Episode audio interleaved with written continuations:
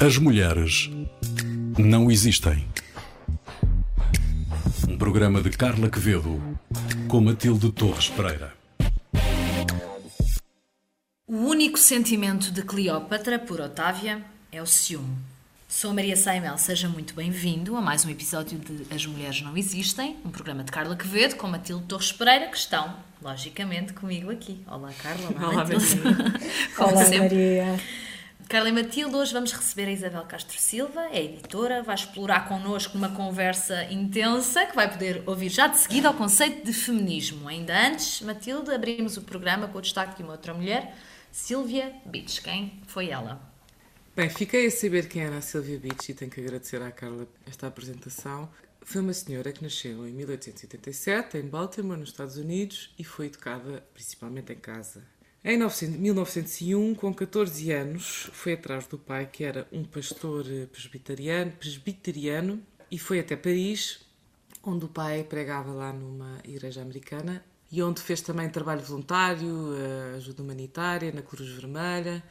Eh, Teve uma infância e uma adolescência bastante tradicionais. Não consigo perceber de onde é que veio o salto, mas é um salto fascinante, que é, em 1919, abre a famosa Shakespeare and Company, a livraria parisiense, uma livraria em Saint-Germain-des-Prés, em, em Paris, e no fundo ela abre uma loja, eh, decide no início ter uma espécie de uma biblioteca de empréstimos ah, e vai se especializando em, em literatura anglo-saxónica. E o que acontece é que em Paris, em 1919, a grande comunidade de- americana de expatriados ah, e, e depois também os franceses cada vez mais interessados na, na literatura americana nessa altura, esse- essa conjugação de fatores faz com que a loja se torne um ponto de encontro ah, no qual podemos contar figuras como ah, Gertrude Stein, o Ernest Hemingway, o F. Scott Fitzgerald, ou, ou entre os franceses o, o, o Paul Valéry. A loja dela depois acaba por servir como, como uma casa, não é? Para os escritores que estão, estão longe de casa, mandavam as encomendas e o correio para lá e até, quando estavam desesperados, até uma casa de empréstimo, tanto de livros como de víveres. Então a Sylvia Beach é esta personagem fascinante que monta o seu, a sua pequena tertúlia e, e lhe dá o nome de Shakespeare and Company. Podemos agradecer à Sylvia Beach eh, a introdução, uma introdução na literatura moderna, porque ela, em 1922, quando mais ninguém ousou tocar nisso, nesse manuscrito, a Sylvia Beach editou e publicou Ulisses, nem mais nem menos Ulisses, do James Joyce. Certos do, do qual já tinham sido considerados obscenos por variedíssimas ed- editoras em- em- eh, na Inglaterra e nos Estados Unidos. E, e a, e a trabalha em, em estreita colaboração com James Joyce numa tarefa hercúlea que é ler e corrigir as provas com os franceses, que, além disso, além de não estarem familiarizados assim com, nem, nem com o inglês padrão, um pouco mais ou menos com eh, o jogo de palavras muito complexo de James Joyce. Mas encontrei uma citação ah, muito comovente do Ernest Hemingway que, que escreve sobre ela no famoso A Movable Feast e que escreve que Sylvia tinha um rosto vivo e bem esculpido, olhos castanhos vivos como os de um animalzinho e alegres como os de uma menina. Era gentil, alegre interessada, adorava fazer piadas e fofocar. E não havia ninguém que não fosse que fosse tão bondoso comigo. De facto, é uma personagem discreta, marcante, importante e a loja dela continua a ser uma espécie de uma meca literária até mais ou menos 1941, durante a ocupação alemã de Paris.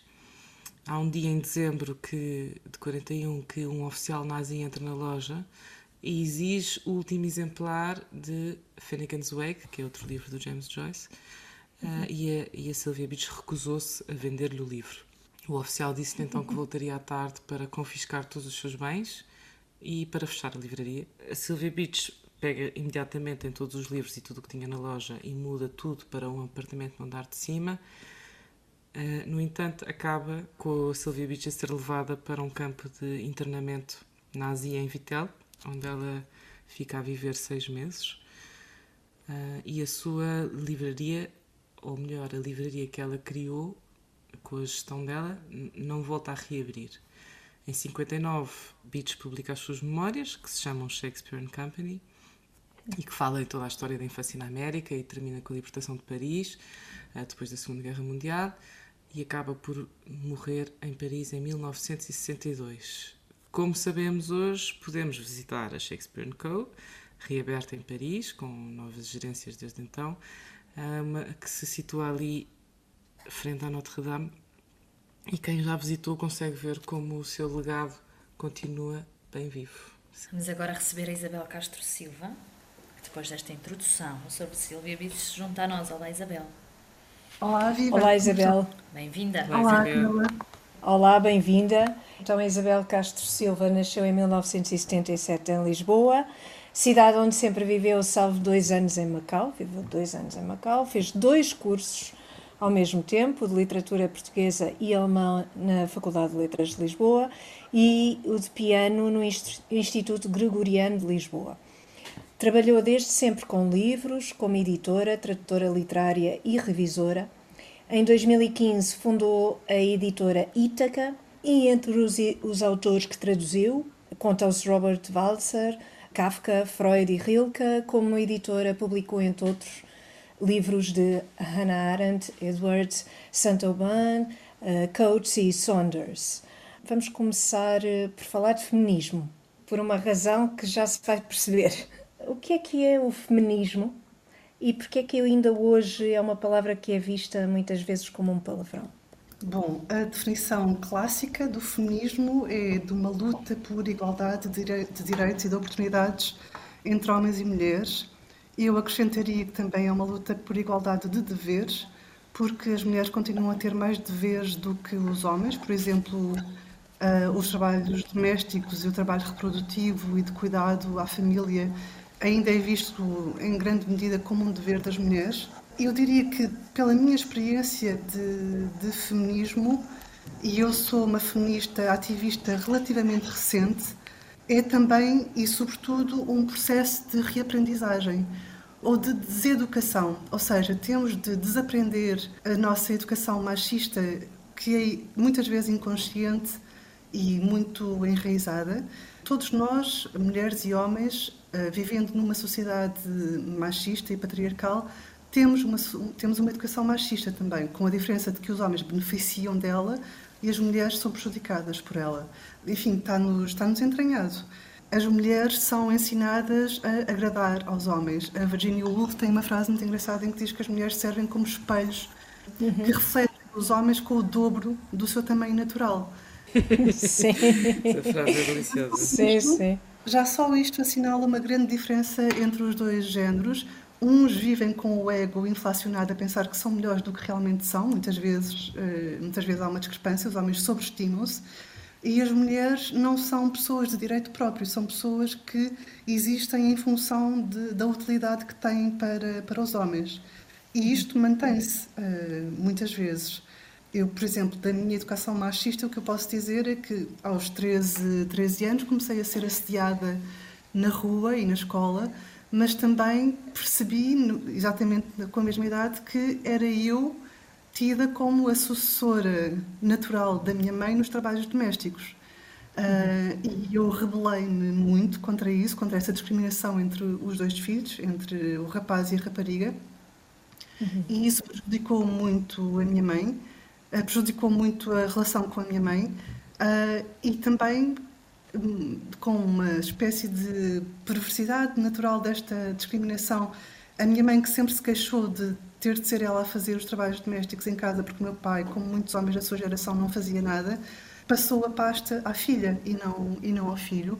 Uhum. E, e, eu, durante muito tempo, culpei-a sobretudo a ela, porque foi ela que teve esse papel ativo em, em pôr-me a passar a ferro a roupa do, do meu irmão e do meu pai, e não culpava o meu pai ou o meu irmão, que obviamente não, não tinham um papel ativo, mas também uh, não só não levantaram um dedo para passarem eles a, a sua roupa claro. a ferro. Uhum.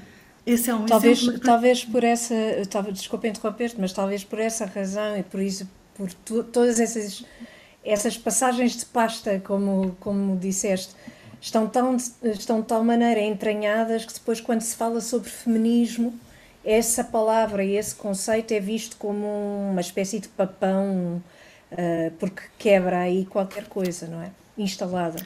É Sim, isso? vamos lá ver. O feminismo uh, luta contra o machismo e o machismo não são apenas atos de discriminação, uh, é também um sistema de poder na mão dos homens. Este é um sistema que, obviamente, beneficia muito os homens e de que muitos homens não querem abdicar, uh, porque lhes traz muitos privilégios. E acho que a grande contrarreação ao feminismo vem da, dessa circunstância, porque os homens terão de abdicar de, de, uma série de privilégios que não querem. Quer dizer, na teoria, claro. podem dizer que são muito a favor da igualdade de direitos uh, e oportunidades entre homens e mulheres. Quando, quando chega a vez deles de, sei lá, assumirem a sua parte do, dos trabalhos domésticos ou do trabalho com, com os filhos, ou seja, quando têm de sacrificar o seu tempo livre, uh, aí já não é tão óbvio que sejam feministas.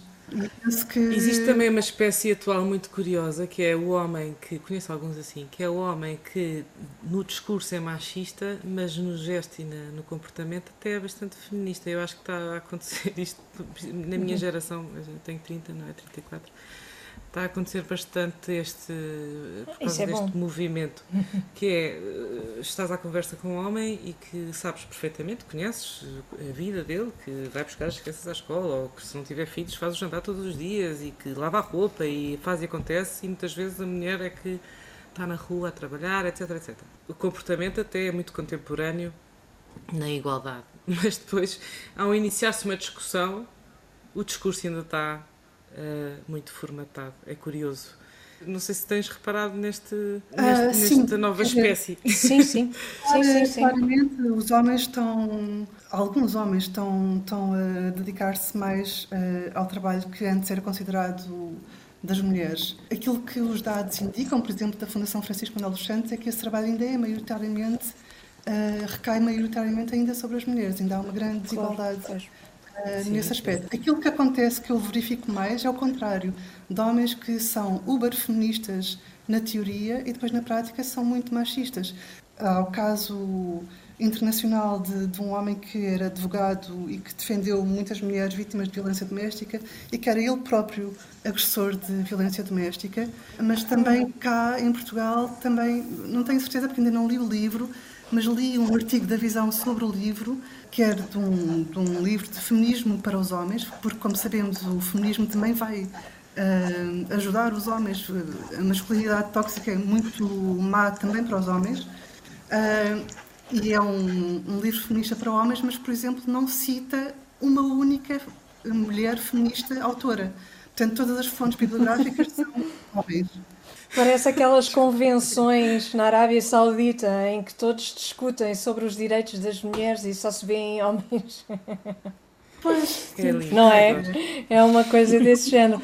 O, a, a, frase, Isabel, a frase com que começámos este programa uh, é um bocadinho da tua autoria também, porque foi traduzida por ti. O único sentimento de Cleópatra por Otávia é o ciúme, que é uma frase da Virginia Woolf deste, deste livro uh, que tu traduziste um quarto uhum. só seu, e que aliás já tive a oportunidade aqui de recomendar e que é uma, uma excelente tradução. Muito, muitos parabéns. Uh, isto é também, também diz, é, é muito boa, é muito boa, sem dúvida nenhuma. Eu, eu sim, estou praticamente, sim. Está quase uh, lá. Eh, estou, está quase lá. E isto também revela qualquer coisa, não é? Aliás, toda essa passagem do texto é muito interessante, porque isto também revela uma certa relação ou, ou, a relação entre as mulheres, não é? Que, que, tipo de relação é que se espera que as mulheres tenham? Não, não há uma expectativa de que se deem bem, há a expectativa de que seja um confronto permanente. Essa ideia também uh, subsiste e também interessa de alguma maneira, não é? O que é que, sim, o que, é que achas? Também uh, vem um bocadinho ao encontro do que disseste, não é? Absolutamente de acordo, isso é muito visível nas caixas de comentários por exemplo, há mulheres que são violentamente machistas e que dizem que uma mulher violada estava a pedi-las ou qualquer coisa assim. E há uhum. muitos homens que vêm dizer: bom, são as mulheres as primeiras a porem-se contra as mulheres. De facto, se formos ver essas caixas de comentários, a maioria dos comentários virulentamente machistas são de homens. Também há de mulheres, mas é faz eh, é um serviço prestado ao patriarcado que as grandes culpadas sejam as mulheres. Claro que as mulheres violentamente machistas são culpadas desse machismo, mas estão a ser instrumentalizadas para que os homens, uma vez mais, uh, não pareçam os culpados desta situação. Uh, quando se está a dizer que a chamar a atenção para uma mulher que, que diz que uma mulher merecia ser violada, está-se a não falar, está-se a omitir as agressões a, a, violação, por exemplo, neste caso, neste, neste exemplo hipotético. E isto é um fenómeno que as feministas também muitas vezes estudam, que é da invisibilidade dos homens, uh, partindo da culpabilização das mulheres. Uma, um livro feminista que li super interessante e que recomendo uh, recentemente, que é, se chama Entitled, da Kate Mann, uh, fala sobre isto mesmo, sobre o conceito de sympathy, de haver uma simpatia pelo homem, pelo homem, pelo agressor, uh, fazendo com que a mulher, o, o que ela sente, o que ela viveu, seja completamente desacreditado. Ela dá o exemplo de, num caso de violação em que o homem é alguém importante, aquilo que chama mais a atenção e causa mais empatia no público é que o homem vai perder um futuro brilhante. Uh, não, não se pensa no futuro da mulher, que vai ser um futuro de trauma para sempre, uhum. para toda a vida. Uh, esse deixa de ser relevante, deixa, isso é completamente silenciado, porque o que interessa é o futuro do homem. Portanto, sim, sim. esse é, é, um aspecto muito importante que o e que vai dar é, e, isso, isso que vai dar aquela ideia extremamente estranha que por mais que eu tente não consigo compreender uh, que é a ideia de que Uh, um homem é impotente perante os seus impulsos e que as mulheres não podia fazer são nada. muito inteligentes na forma como manipulam os homens a comportarem-se mal. E isto é uma ideia que está veiculada na literatura, no cinema, em todo o lado, mas também no discurso, no discurso público, e que, e que posso ler a Judith Butler e a Claire Bishop daqui até à morte e nunca vou conseguir perceber. A secretária Isabel sabe trazer luz a esta, a esta minha, a minha inquietação, que é o que é que perpetuou a ideia de que o homem, uh, dentro de. Dentro de, de, de, não se consegue controlar. Ideias, não se consegue controlar, é isto. É mais forte Como é que o homem não se consegue controlar? O que é que é isto? Eu gostava de perceber. Eu penso que vem na sequência de, disto que eu tinha dito, que é de, um constante, de uma constante ilibação dos homens enquanto agressores. Uhum. Um, na medida em que eles não controlam os seus impulsos sexuais, é como se fosse uma calamidade, quer dizer, não podiam fazer nada contra. Sentem um enorme desejo sexual, não há nada que os, que os segure.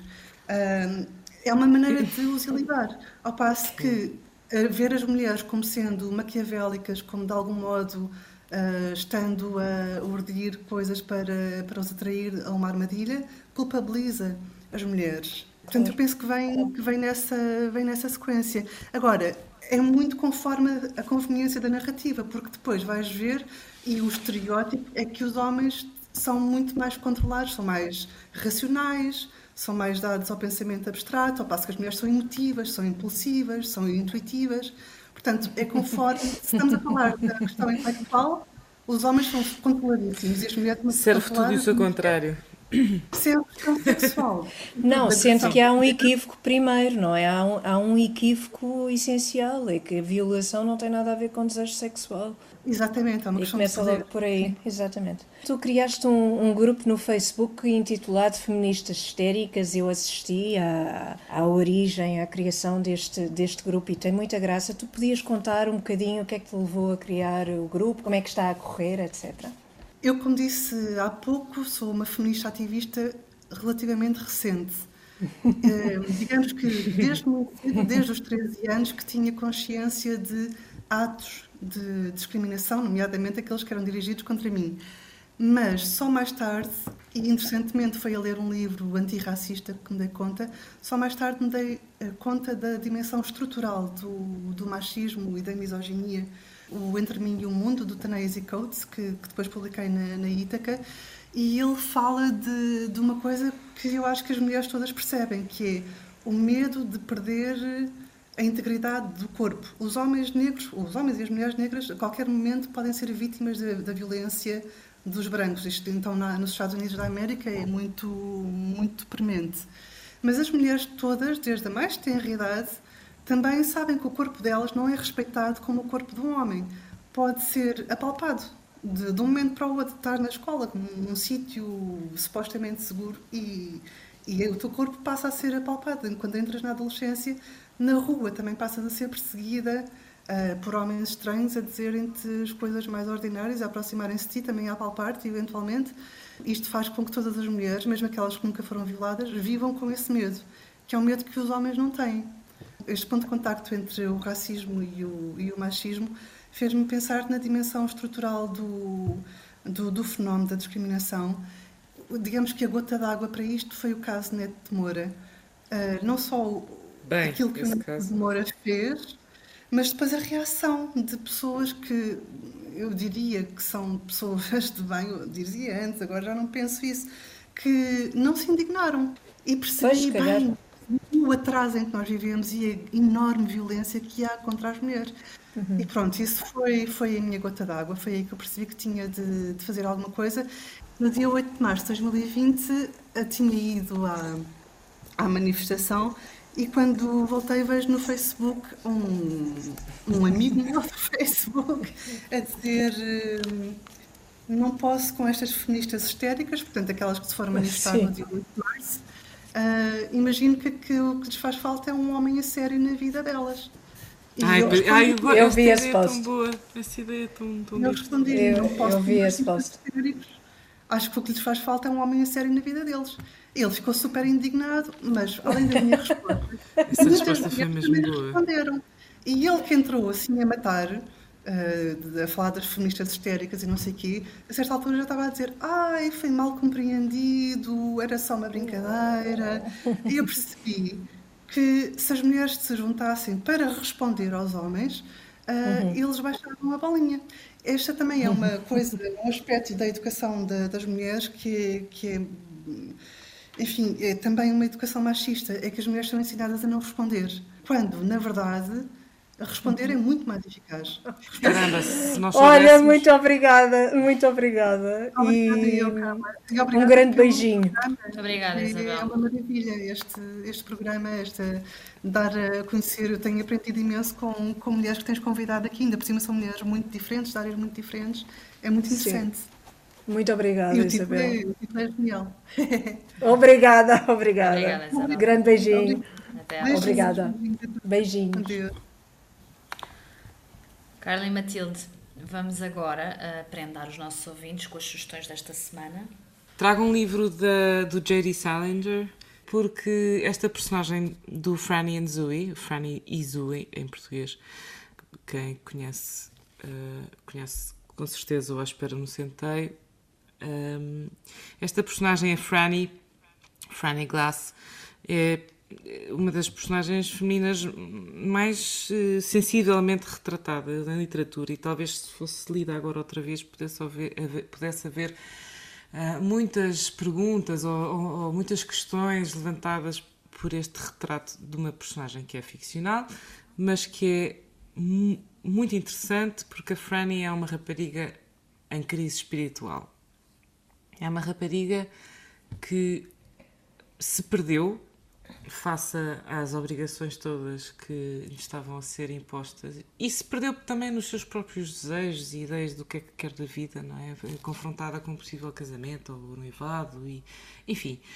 A Franny enterra-se num sofá com um livro de orações uh, e entra numa espiral uh, obsessiva uh, de oração para procurar procurar-se a si mesma no fundo.